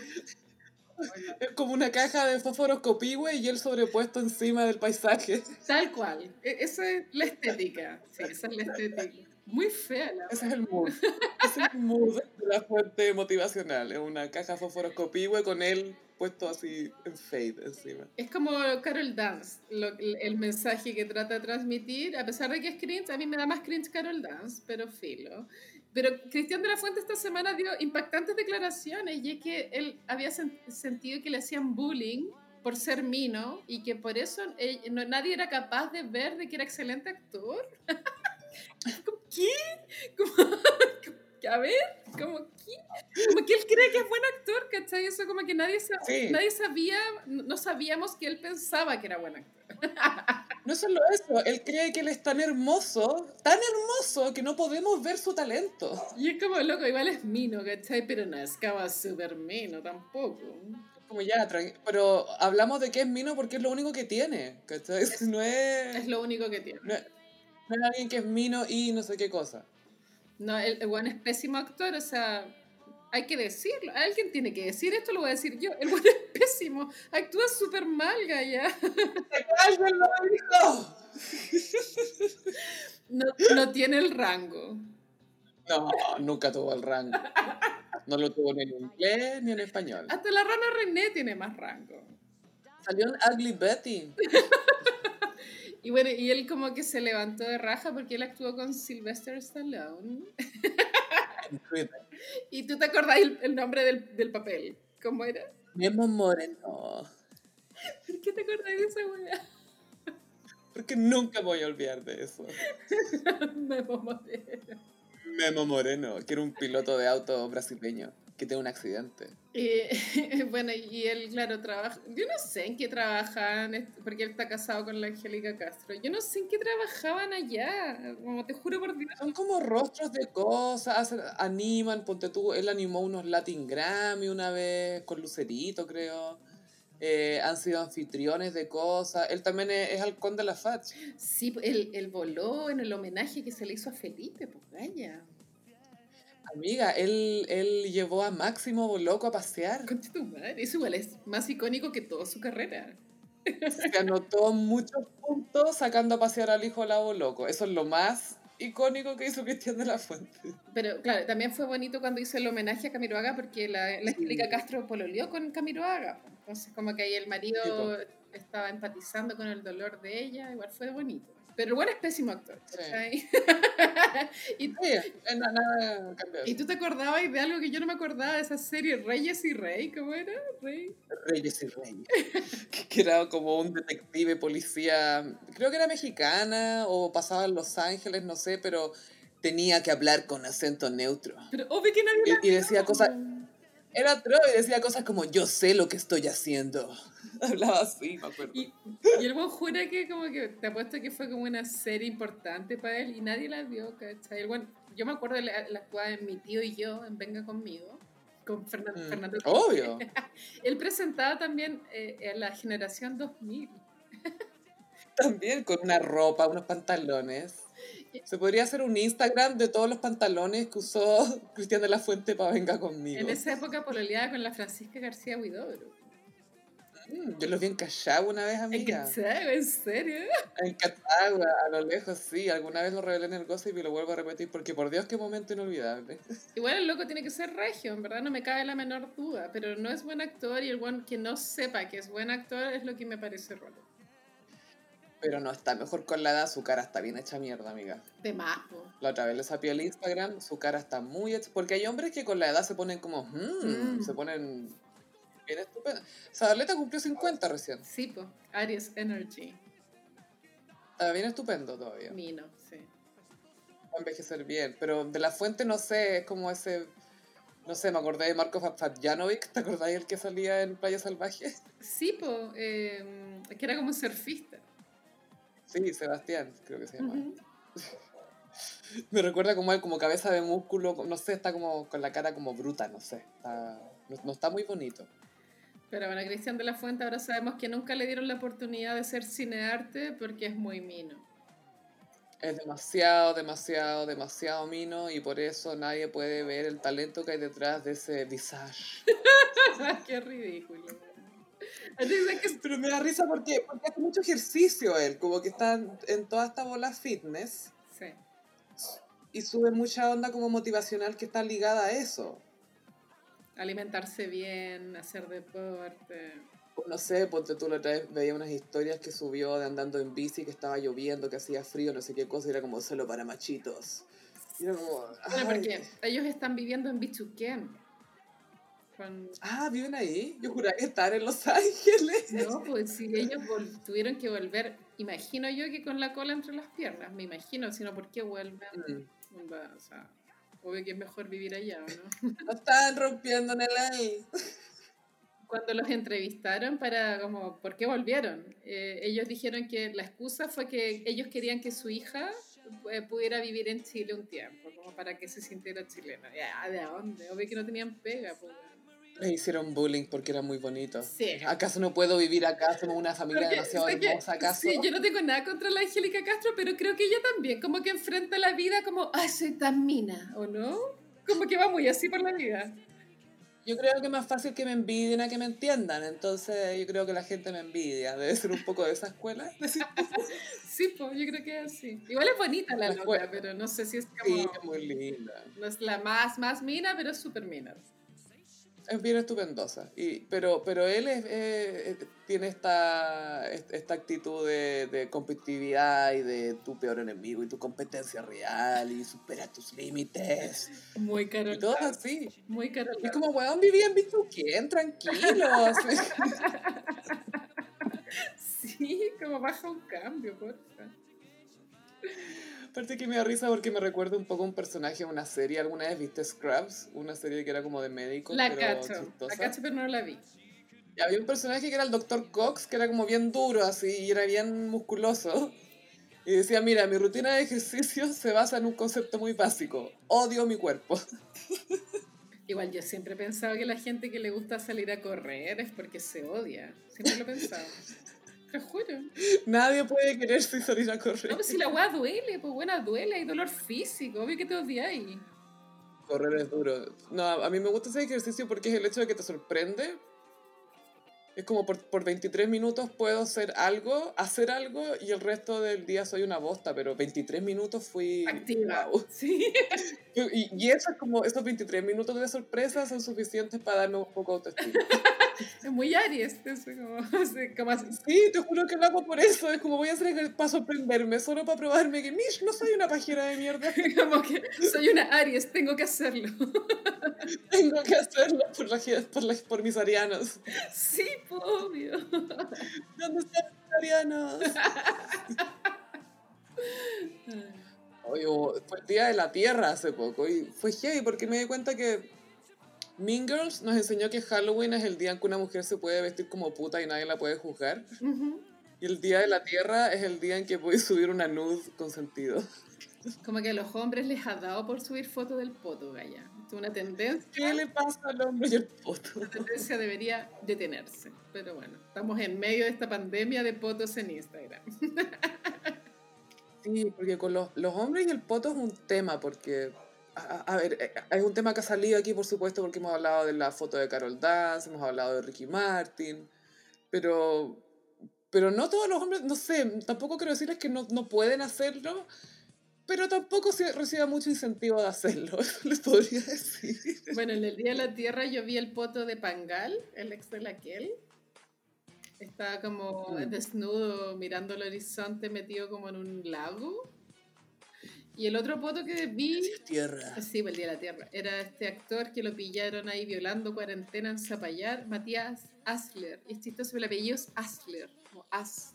Es, es, Y es. salía su poto, weona, su as completo. Y era muy Matías Asler, ¿cachai? Pero basta de potos, ¿o no? Basta. De poto. Porque son tan blancos, son tan blancos, te creo fueran parejos, pero hay tanto contraste. Yo solo quiero ver el poto del gallo que me gusta, ¿cachai? No quiero ver potos random. Aparte que cuando la persona te gusta, filo el poto te va a gustar igual, Sí, ¿cachai? pues, sí. Onda, y- y que la gente que le ha gustado mi poto es porque le he gustado yo, no porque vieron mi poto en un catálogo de poto y dijeron, ese, ese, ese es, ese es el poto que estaba buscando. No, es porque le gustaba yo, es eso. Puedo separar las cosas. Por eso, vamos, vamos por el poto que está- estaría en el catálogo, ¿ya? Vamos por no que es el poto indicado. Ay, qué atroz. Esto. Ay, elevemos un poco el tema. Vamos a Iconic. Vamos a hablar de uno de los hombres más comentados en esta cuarentena, pero por todas las razones equivocadas. Sacado a colación. Y hablamos, por supuesto, de el bardo William Shakespeare. Ay, yo, yo soy una gran admiradora de su ópera. Igual. Pero no sé de qué punto de vista lo vamos a abordar, porque siento que es muy amplio. Vamos a aclarar que no somos ni historiadoras ni expertas, solo entusiastas de Shakespeare. ¿quién puede ser experto? ¿cachai? Como que igual Es imposible. es como ser experto en la Biblia, lo, que- lo que equivale a estudiar teología siete años. ¿cachai? Como que nadie puede ser experto realmente, es muy amplio. No, y mira, vamos a ver brevemente qué es lo que hace tan especial a Shakespeare. A ver, una de sus grandes, si uno lo ve eh, desde el punto de vista más amplio, desde afuera, su gran habilidad eran las palabras, porque escribía obras, escribía sonetos, y cuando a Shakespeare no le daban las palabras, las inventaba. O sea, literalmente contribuyó unas 3.000 palabras al, al inglés, al idioma inglés. Eso hace que sea muy difícil traducirlo a otros idiomas. Mm. Nunca podéis leerlo realmente si no sabéis inglés, inglés. No es mi caso. Yo no sé, como que me cuesta leer en inglés. Y mira, yo quisiera hacer como un comentario acerca de la representación que se hizo de Shakespeare en la película Iconic, Shakespeare enamorado. Icónica. Y el, el actor es un weón que era como mino en esa época que se llama Ralph Fiennes. ¿Te acuerdas de ese weón? Joseph, el hermano. Eh, Es que es hermano de Ray Fiennes, eh, Joseph. Ah, ya, bueno, él. Que es mino el weón, pero como que yo igual a Shakespeare me lo imagino más como un nerd. Y como pálido. Y, y- y tímido, porque claro, tenía un mundo interior tan espectacularmente rico que yo creo que por fuera tiene que haber sido un weón muy sobrio. Y porque por dentro iba todo. ¿cachai? Entonces, como que esa representación que hicieron en Shakespeare enamorado a mí no me gustó y he esperado 20 años para poder decir esto. Siento que la de Shakespeare enamorado era más Lord Byron que Shakespeare por el tipo de personaje, que era como pintoso y galán. Era canchero el weón, o sea, el personaje, Sí, como po. que igual como que se acostaba con una loca en el pueblo, así, como que era como medio como que debía plata. Y obvio que Shakespeare no debía plata, weón, así era, No, era Tauro. De hecho, Shakespeare era empresario y e- él ganaba plata, no, porque mira, entendamos que el copyright se inventó como 100 años después de Shakespeare, ya, o sea, o más, o sea, no, no ganaba por derechos de autor por sus obras. Él ganaba porque era, tenía una compañía de teatro y además eran parte dueños de un teatro. Entonces había mucha demanda de obras en esa época, entonces cada dos o tres semanas se necesitaban obras de teatro nuevas que por lo general... Imagínate que era, era el Netflix de la época. O sea, la gente necesitaba esta diversión y por eso había tanta demanda de obras nuevas. La- las obras por lo general se escribían de manera colaborativa, no, no existía mucho esto de que había una sola persona que escribía la obra. Pero Shakespeare era una de estas personas y lo que él hacía era que tomaba conceptos muy elevados y los simplificaba y sabía llevarlos a un escenario para que todo el mundo pudiera entenderlo. Él estuvo en una compañía de teatro mucho tiempo, entonces ahí aprendió mucho de cu- cuáles eran como las presentaciones en el teatro, cómo se re- representaban en los escenarios, los sets, el lenguaje, todo, y él no sé, descubrió como una, no sé si una fórmula, pero una forma de, de integrar tantas cosas de una manera simple, pero que además fuera cautivante. O sea, creo que lo que lo hace trascendente y, y- y lo que hace que él esté en el... Porque Shakespeare es como el centro de, de toda la cultura literaria de Occidente. pues todo, todo- Sí, po. cualquier libro que tú leas siempre tiene de... O sea, si va para atrás, para atrás, para atrás, siempre va, va a topar en Shakespeare, ¿cachai? Pero lo que Mm. lo hace así de trascendente, creo que su cerebro era tan, tan, tan espectacular que el buen logró descifrar, como hackear el cerebro humano en el sentido de él pudo ver cuáles eran las motivaciones que hacían que las personas actuaran como actúan. Porque obviamente ahora es de perogrullo que uno lo que dice no tiene correlación con lo que hace y lo que tú quieres no tiene relación tampoco con lo que haces, ¿cachai? Como que dentro tuyo siempre hay una contradicción de muchas weas, ¿cachai? Y esa complejidad fue la que él pudo descifrar y mostrar en el teatro y ahí todas las personas se vieron reflejadas, pues, onda, Mm. estoy enamorada de este weón, pero en el fondo hay otras cosas que hacen de que la weá no me resulte, ¿cachai? Y, y bueno, y por eso eh, eh, Freud al leer a Shakespeare pudo descifrar el psicoanálisis. Mm. Porque en el fondo el psicoanálisis es como una lectura pobre de la lectura de que hizo Shakespeare de la psiquis humana, no en serio. Como que Freud... No, sí, perdón. Obviamente eh, eh, Freud era muy inteligente también, pero nunca al nivel de, de lo que logró Shakespeare de, de entender por los motores que hacen que las personas actuemos de forma tan incoherente. Sí, eso era lo, lo increíble de, de Shakespeare, era que mostraba en el teatro que, claro, era algo muy popular, mostraba esta parte compleja de la existencia, que no, eran historias épicas, ni leyendas, ni nada, sino que eran conflictos personales de por qué la gente actúa como actúa, cuáles son sus motivaciones, por qué la gente se contradice a sí misma o atenta contra su propio beneficio. Entonces empezaba a transmitir una serie de asuntos bien complejos en estas historias. Lo que también hacía que que la wea fuera tan espectacular es que eh, él, inventó varias cosas. Uno, de partida aquí en el teatro, él introdujo el, eh, que los hombres se vistieran de mujer. No, me mm. refiero a los actores, sino a los personajes.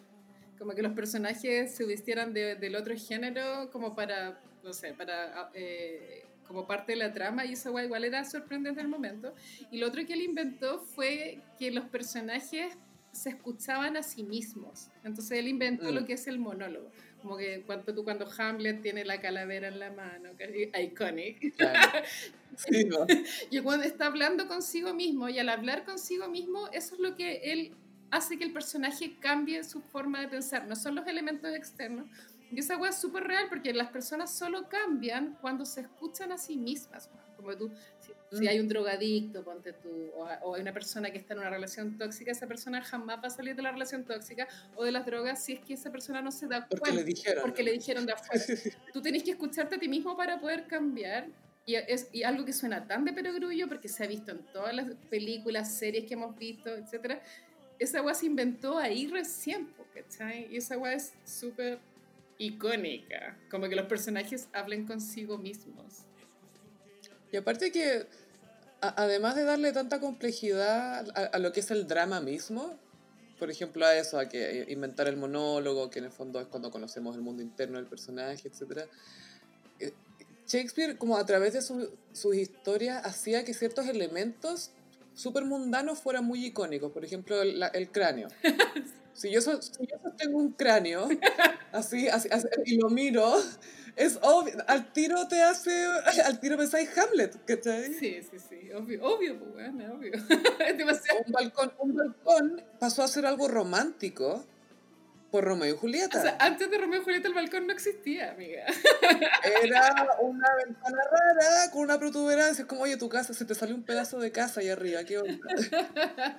Dijo, no, es un escenario para el amor.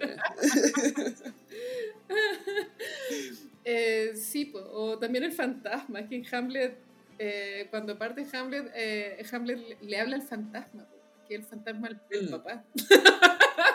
Sí.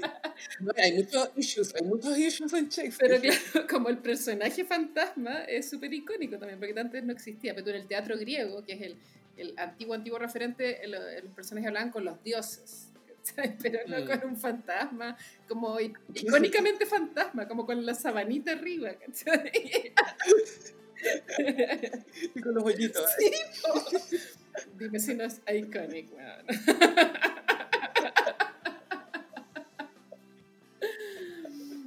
Bueno, y la complejidad de sus obras es tan grande que nadie puede realmente terminar de interpretarlas, ¿cachai? Es como leer la Biblia, como que tú te hay como con una idea, pero nunca realmente termináis de entender qué es lo que realmente pasó ahí, ¿cachai? Pero tú, Hamlet, pasa que tú, no, tú adoráis a Hamlet, pero tú no sabes si él es bueno o malo, no sabéis por qué es tan incoherente, nunca cacháis qué pasa realmente y ese misterio es, es, es, es, lo que hace que una obra maestra sea obra maestra que tú podéis volver a, a verla, o un cuadro o un, libro, qué sé yo, miles de, o Mad Men, porque tú puedes volver a verlo y nunca, y siempre, descubrís cosas nuevas.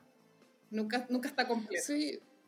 Y siento que rompe tanto esa idea de que un protagonista tiene que ser perfecto para que sea agradable al público. Es como, no, a veces mientras más imperfecto, no sé, pues Don Draper, si estamos hablando de Mad Men. Claro, sí. Es un héroe súper trágico, para nada perfecto, pero aún así tú sentí un cariño por ese personaje. Y te, y te pasa lo mismo con Shakespeare, que crea estos personajes que son increíblemente complejos. Por ejemplo, un personaje que a mí me encanta de Shakespeare y que siento que la gente siempre lo mira súper a huevo es Julieta, en Romeo y Julieta. Es súper importante, es clave. Es icónicamente feminista. Eh, escribía súper buenos papeles para mujeres. Con tu Cleopatra también. Bueno, ya, pero hablemos de Mm. Julieta. Como que igual eh, era tan genial Julio que entendía también cómo eran las problemáticas en la mente de las mujeres. Que igual en esa época el mundo era muy machista, entonces hacía una gran diferencia. Y Julieta siento que es un- uno de los personajes femeninos que más muestra ese cambio porque, por ejemplo, te rompe hartas ideas. No sé, siento que Julieta es percibida por alguna gente como, ay, típica chiquilla que se enamoró y que perdió la cabeza. Y es como, no, fue una chica que se enamoró de Romeo, que era básicamente un fuckboy. O sea, Leonardo DiCaprio, pues buena, obvio, es Leonardo DiCaprio, un fuckboy, obvio. y que Romeo, ay, se pasa enamorando, como que, ay, enamorado del amor. Es como Jennifer López, Romeo, un poco. Y, Julieta la quieren casar y ella no está muy ahí con casarse, entonces ella va y quiere elegir su propio amor y conoce a Romeo. Y es heavy porque empieza un poco dedi- dedicándose palabras de amor y Romeo le dice, ay, pero te juro por la luna y la cuestión. Y la Julieta le dice, a ver, a ver, a ver, a ver, no, no, no me vayas a jurar por la luna. La luna que no es nada constante hacia este amor, ¿tú vayas a ser inconstante también? No, po. Le para los carros al tiro, ¿cachai? Me para los carros, como, no, no, no, no, no, no, no, no, no, no, nada de jurarme por la luna acá, no, no. Como que Julieta no va a tolerar bullshit, ¿cachai? Julieta no está bien ahí con la bullshit y es cuático porque además es súper caliente Julieta. Sí, que son adolescentes. po. Sí, pues Julieta tiene como 13, casi 14. Está full Chorifly on fire.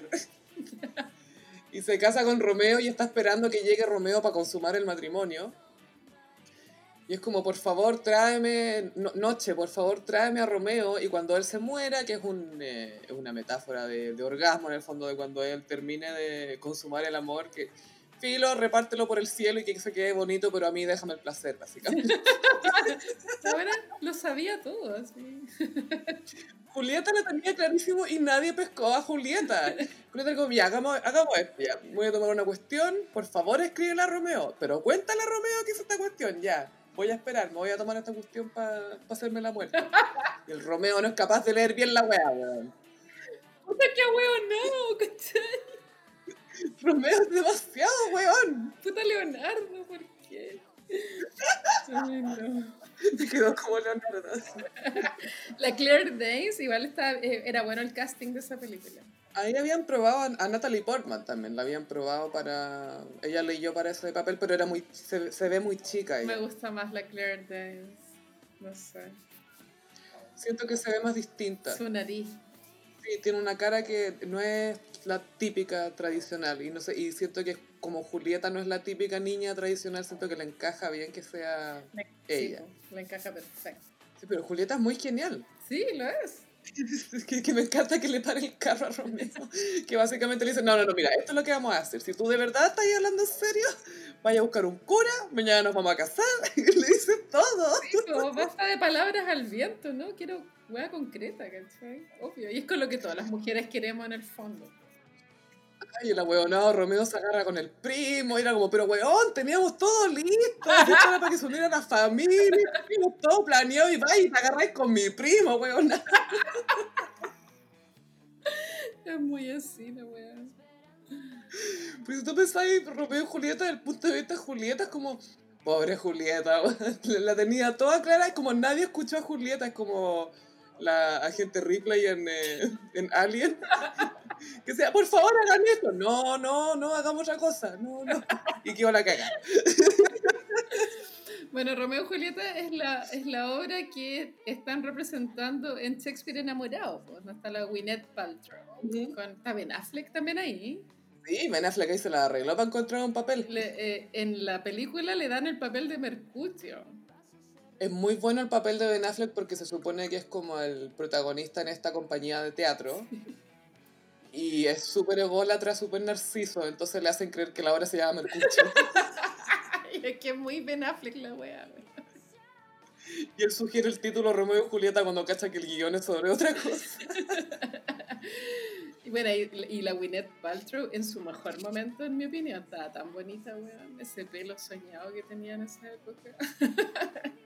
La Gwyneth Paltrow es tan pituca que todos los papeles de inglesa le quedan bien. ¿Cierto? Es como esa película, eh, Vidas... Ay, ¿cómo se llamaba? La, la, la- Sliding Doors, me encanta. Vía paralela, algo así, me encanta. es mi idea. Y sale la canción de Aqua, la balada de Aqua, amiga. If only I Turn could back turn back Es mi idea. O, Sliding Doors es iconic. Es demasiado icónica esa película. Es buenísima. La amo. Y fue su primera película, creo, donde tuvo que hacer un acento inglés, si, si no me equivoco. Pero le queda regio el acento. Lo hace muy bien, lo hace particularmente bien.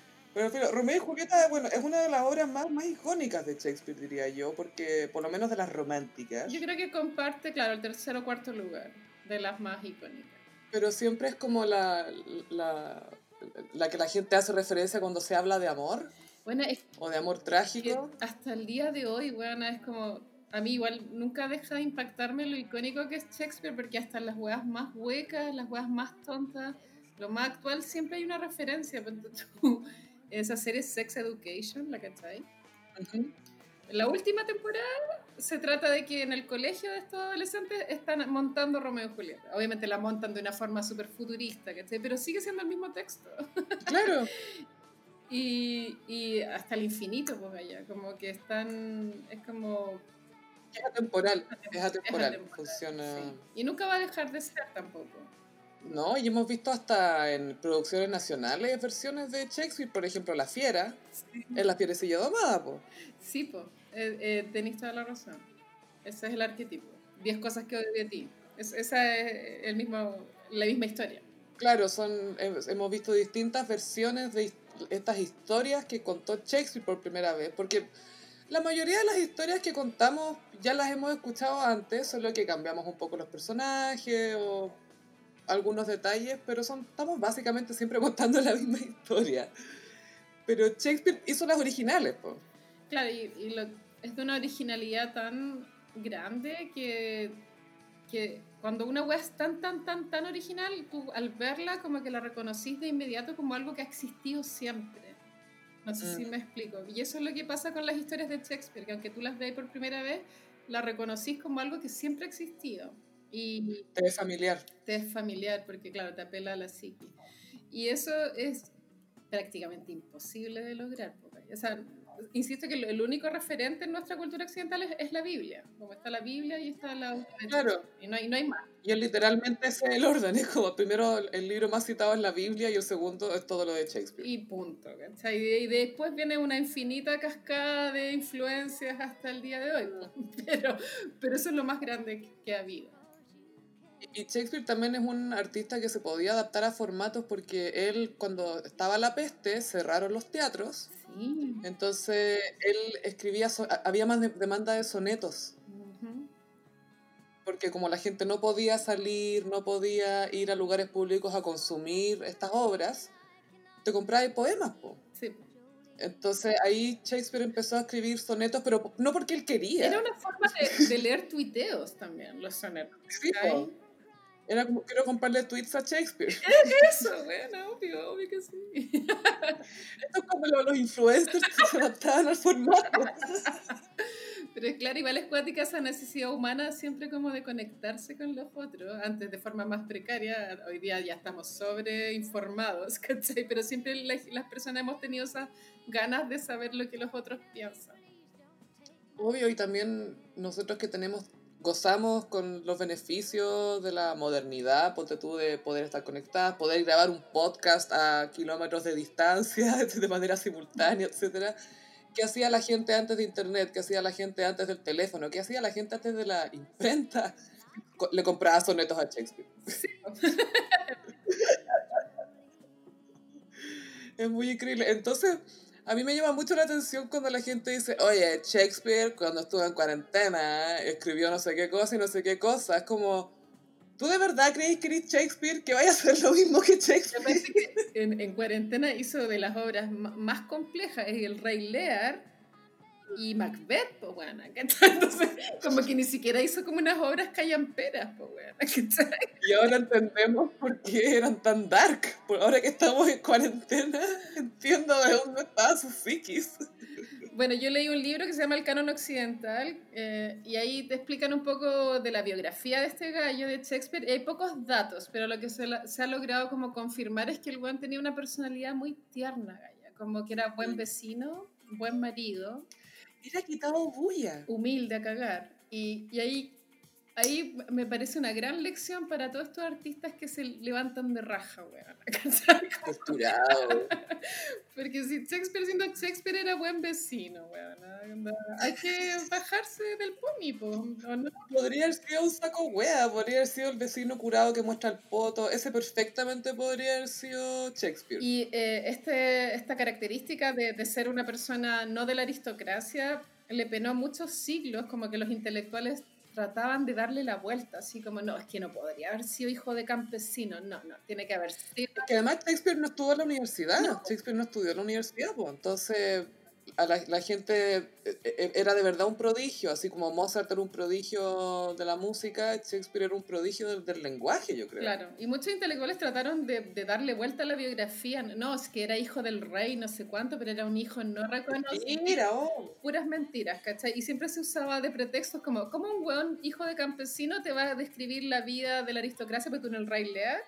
De forma tan mm. precisa, no, tiene que haber sido un cuico. Y es como loco, no, era como que un guan que... Por lo mismo, por lo mismo tenía un punto de vista que ese loco no iba a tener, ¿cachai? Y ese es de los grandes errores que cometió Freud en su vida, porque Freud igual creyó en una teoría de la conspiración, en un creepypasta de mm. que decía que Shakespeare había sido hijo no reconocido del rey no sé cuánto, y Freud se afirmó de esa wea, porque su ego era tan grande que él no podía aceptar de que todo su psicoanálisis estaba basado en, en, en la bibliografía de un hijo de campesino, ¿cachai?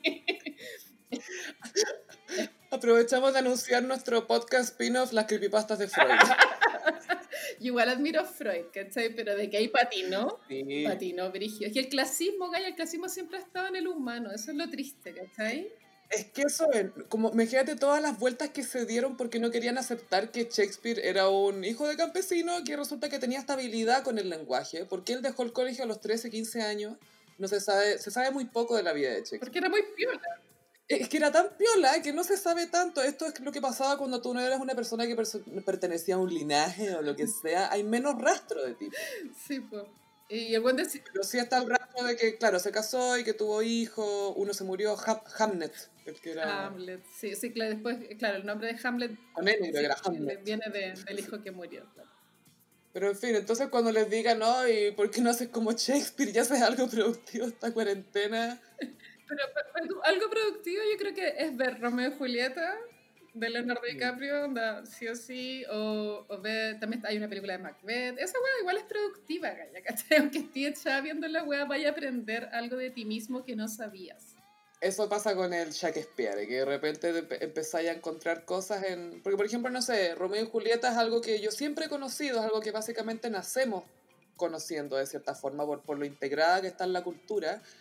Pero recién siento que años después estoy apreciando cosas o encontrando cosas que antes, como no me había metido tanto, me había perdido. Claro, sí. Entonces, no sé, en vez de tratar de ser como Shakespeare esta cuarentena, podemos consumir Shakespeare esta cuarentena. Esa es full productiva, obvio que sí. Oh, te estáis haciendo un gran favor eh, viendo las cosas del bardo, ya. obvio que sí, bueno, es como ir a terapia. Y en... Mmm, como los signos zodiacales. Uh, bueno, dice eh, a, dos con el Iconic hice los signos del zodiaco como obras de Shakespeare. Igual me imagino que hay muchos auditores que ya tienen que haber abandonado el podcast porque está muy fuerte la conversación. Vamos a revisar después el, cómo le fue a este cuartito. Pero es que no lo crean, como que muchas obras tienen cruces con la cultura pop. Que sí que vamos a empezar con Aries, el Rey Lear, obvio. es que el Rey Lear es como un viejo loco que es, hace puras cagadas, y nadie puede pararlo. Es como una energía de destructora sin fin. Eso lo encuentro muy área. Como que a pesar de que este señor está loco, no, no, no hay cómo frenarlo, ¿cachai? Bueno, la historia del Rey Lear a grandes rasgos como que el, el viejo está tan viejo que tiene que repartir su terreno entre sus tres hijas y tiene una hija favorita.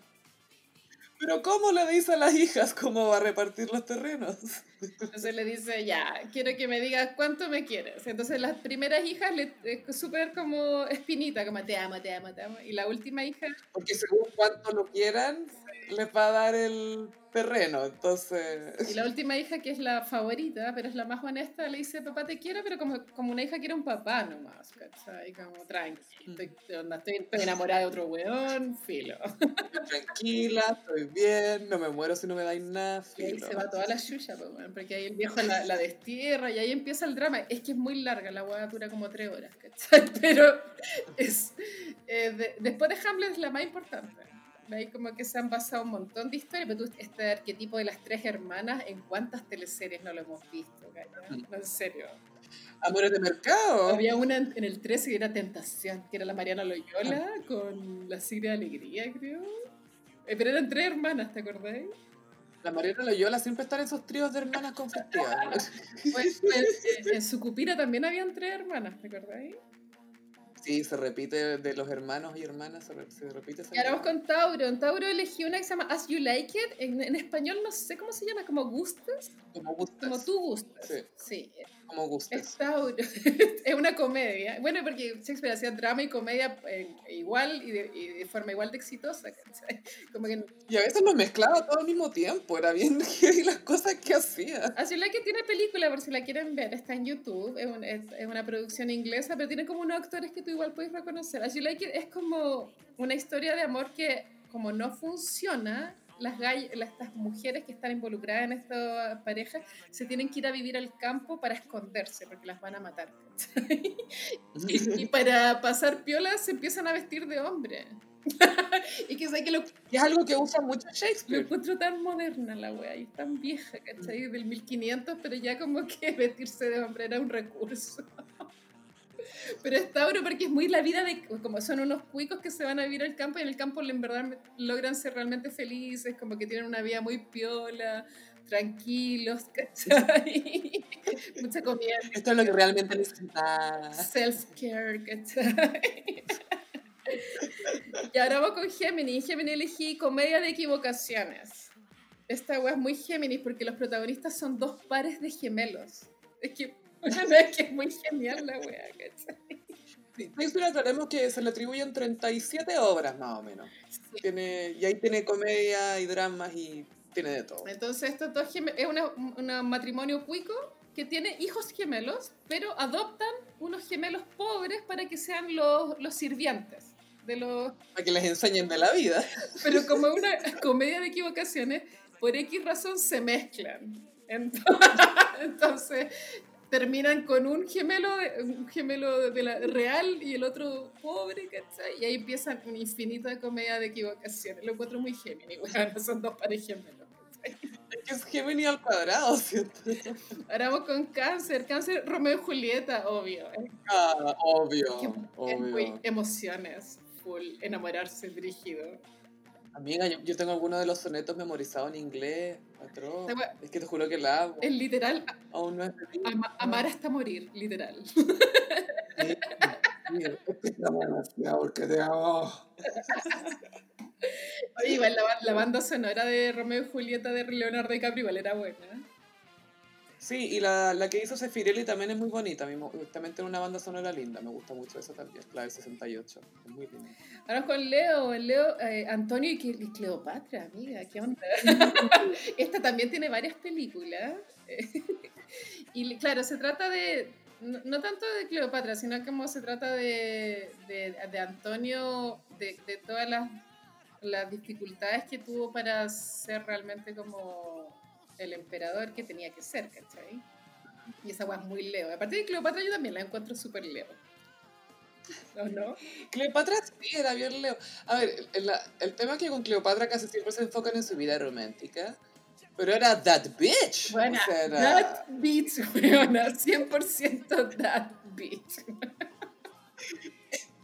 Epic Edition. Súper icónico. No, en serio.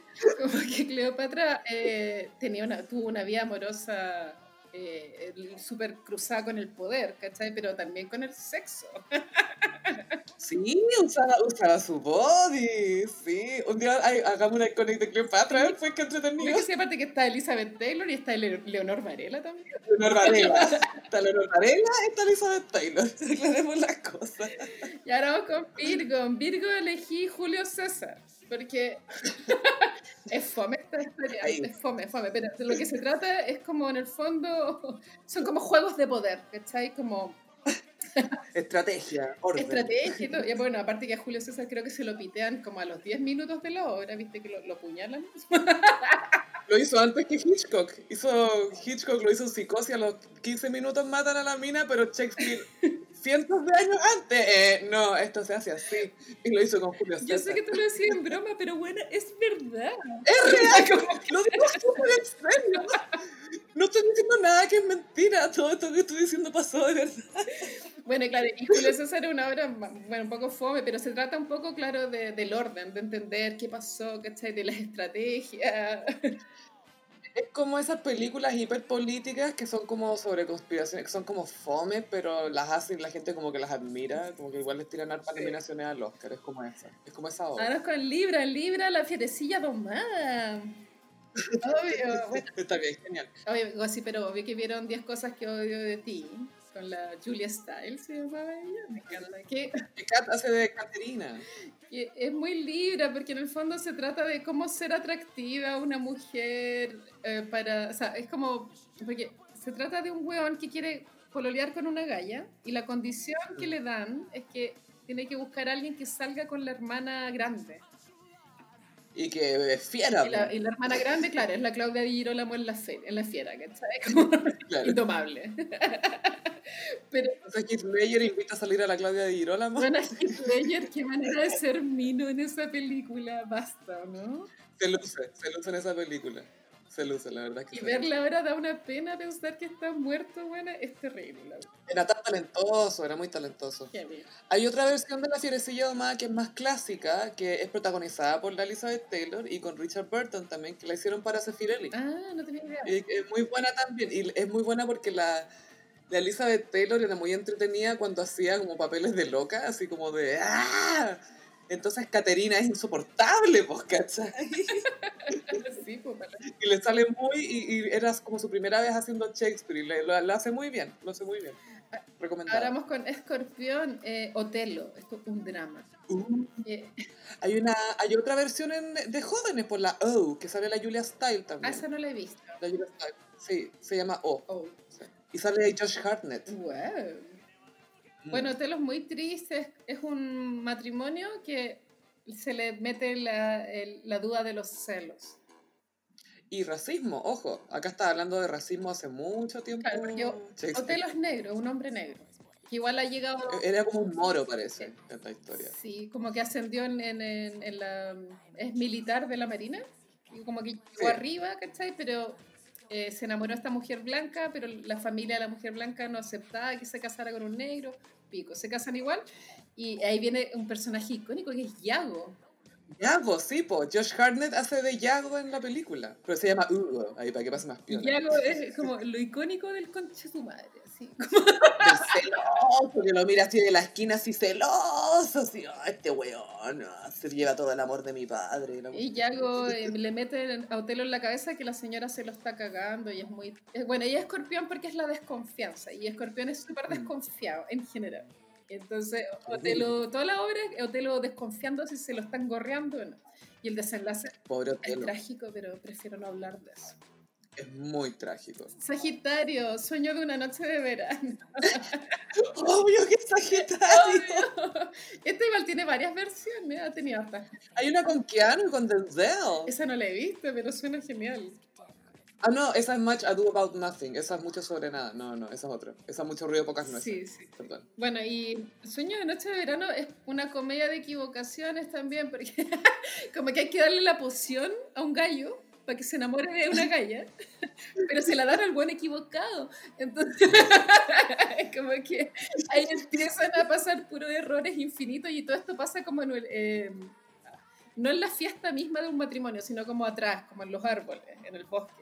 Claro, en el backstage, de donde salen los canapés. Cagada tras cagada tras cagada, sí, pero muy chistoso. Pero son como primicias súper simples las de Shakespeare, como mira, tenéis que tomarte esta poción, pero se la tomó el otro, entonces, ah, ¿qué pasó ahí? súper simple. Ahora con Capricornio, el mercader de Venecia, que fome esta wea, porque es como deuda, como, ay, me debís plata, ah, debís plata. E, ese como cine para hombre, esta cuestión ha sido tan adaptada. Al Pacino, Al Pacino fue el mercader de Venecia, con eso te lo digo Al Pacino tiene este papel, pero es muy Capricornio porque es pura plata. Es como, ya me debís plata y el otro le pide plata al otro weón para pagar la deuda y la deuda. Y es no, qué lata, no, me muero. Es pura plata Capricornio full. Y ahora vamos con Acuario. Acuario Macbeth. Uh. ¿Por qué le encuentro acuario? Porque los personajes hablan como con unos dioses imaginarios. Pero Macbeth, bueno, tiene, tiene toda esta mitología alrededor de la gente que es de teatro, que tú no puedes decir Macbeth en el teatro. ya lo puta lo bueno, que sean color. Porque es mala suerte, tienes que decir la obra escocesa. Entonces, por eso se habla de The Scottish Play. Cuando hablan de The Scottish Play, están hablando de Macbeth. Pero no puede, tú no puedes decir Macbeth en el teatro. Es como decir serpiente. ¿En dónde? Viste que serpiente en el teatro también es una palabra prohibida. Ay, pensaba que era la iglesia. bueno, y Macbeth tiene una, una, película, yo no la he visto, pero debe tener unos 3 o 4 años. Y el protagonista, mm. este weón mino, el Michael Fassbender. ¡Ay, es mi hijito! Igual súper mino. Es que vale la pena, pero para que la bajen por torre. Y ahora vamos para terminar con Pisces. En Pisces elegí una que no es de las más conocidas en ningún caso, que se llama La Tempestad.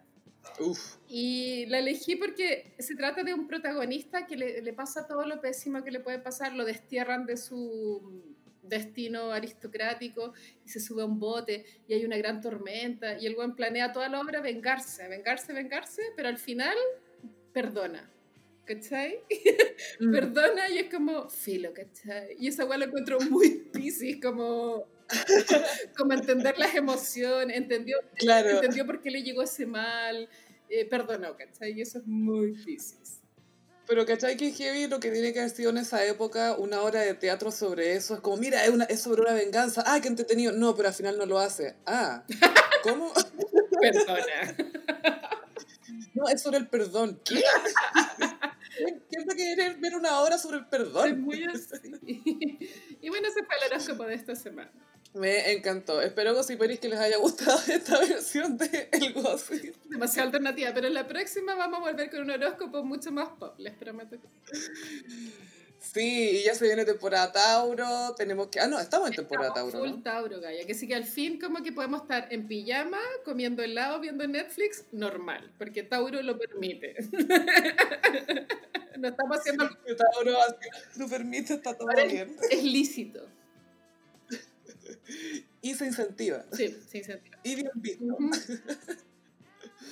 Genial. Eh, muchas gracias, Gossiperis. Recuerden que estamos en Twitter, en arroba el guion bajo gossip, en Instagram, arroba el gossip.